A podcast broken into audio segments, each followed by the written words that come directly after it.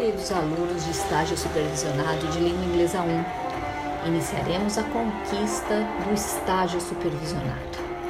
O estágio é um lugar propício à produção do conhecimento, uma vez que sua proposta seria a ligação entre os seres e as coisas.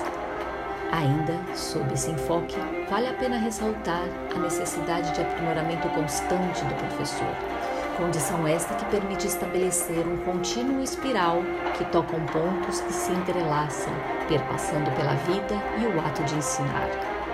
Acreditamos que a complexidade como fator constitutivo da realidade da vida seja importante pela inerência à ação do sujeito, ao seu pensamento e ao objeto com que trabalha.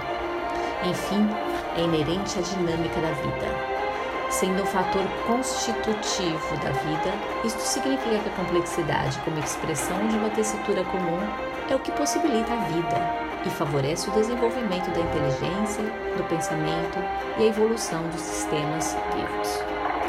Como fator constitutivo da vida, significa que ela rege os acontecimentos, as ações, os eventos e os processos, e dessa forma, ontológica e epistemologicamente falando, ela não permite separar ser da realidade, sujeito do objeto, educador do educando, objetividade da subjetividade, sujeito da cultura e sociedade, bem como retirar o sujeito docente de suas qualidades mais sensíveis.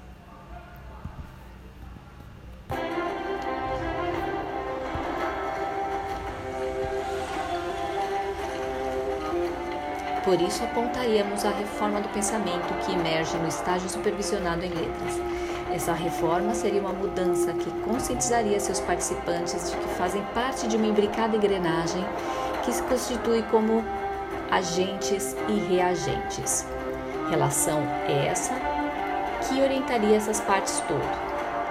Nosso pensamento é disjuntivo e, além disso, redutor. Buscamos a explicação de um todo através da constituição de suas partes. Este é um obstáculo profundo, pois obedece à fixação a uma forma de pensamento que se impõe em nossa mente desde a infância, que se desenvolve na escola e na universidade.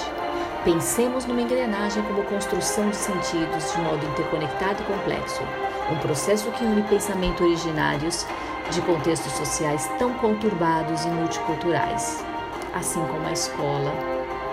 O nosso maior conflito no estágio, então, será comparar a prática com a realidade concreta das escolas, entrelaçando as bases teóricas desse modo, propondo a construção e desconstrução do conhecimento e de certas metodologias já ultrapassadas no que tange ao ensino de línguas, repensando questões educacionais.